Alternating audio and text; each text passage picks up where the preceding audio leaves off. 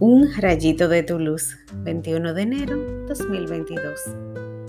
Yo te entrego tu enemigo, haz con él lo que quieras. Primera de Samuel 24, del 3 al 21. Si David se hubiese llevado de sus compañeros, quizás no llega a ser el rey que fue. David tenía mucho respeto por el Señor y a pesar de que ya había sido ungido como próximo rey de Israel, respetaba la autoridad presente.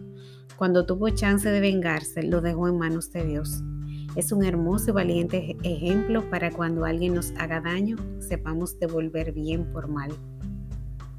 Como hijos de nuestro Padre Celestial tenemos la responsabilidad de mantener limpio y sano nuestro corazón para no guardar resentimientos y ser libres para amar como Él nos ama.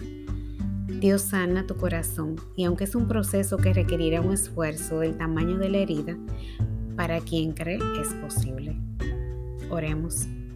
Señor, gracias porque me ayudas a vencer con tu amor, a no guardar rencor y desear lo mejor a los demás aun cuando me han fallado. La venganza es tuya y no mía, porque reconozco que mi enemigo no es de sangre ni carne. Las personas que obran mal solo se dejan influenciar o están tan rotas que no saben convivir. Sigue sanando mi corazón y dándome la victoria para dar gloria a tu nombre. Amén.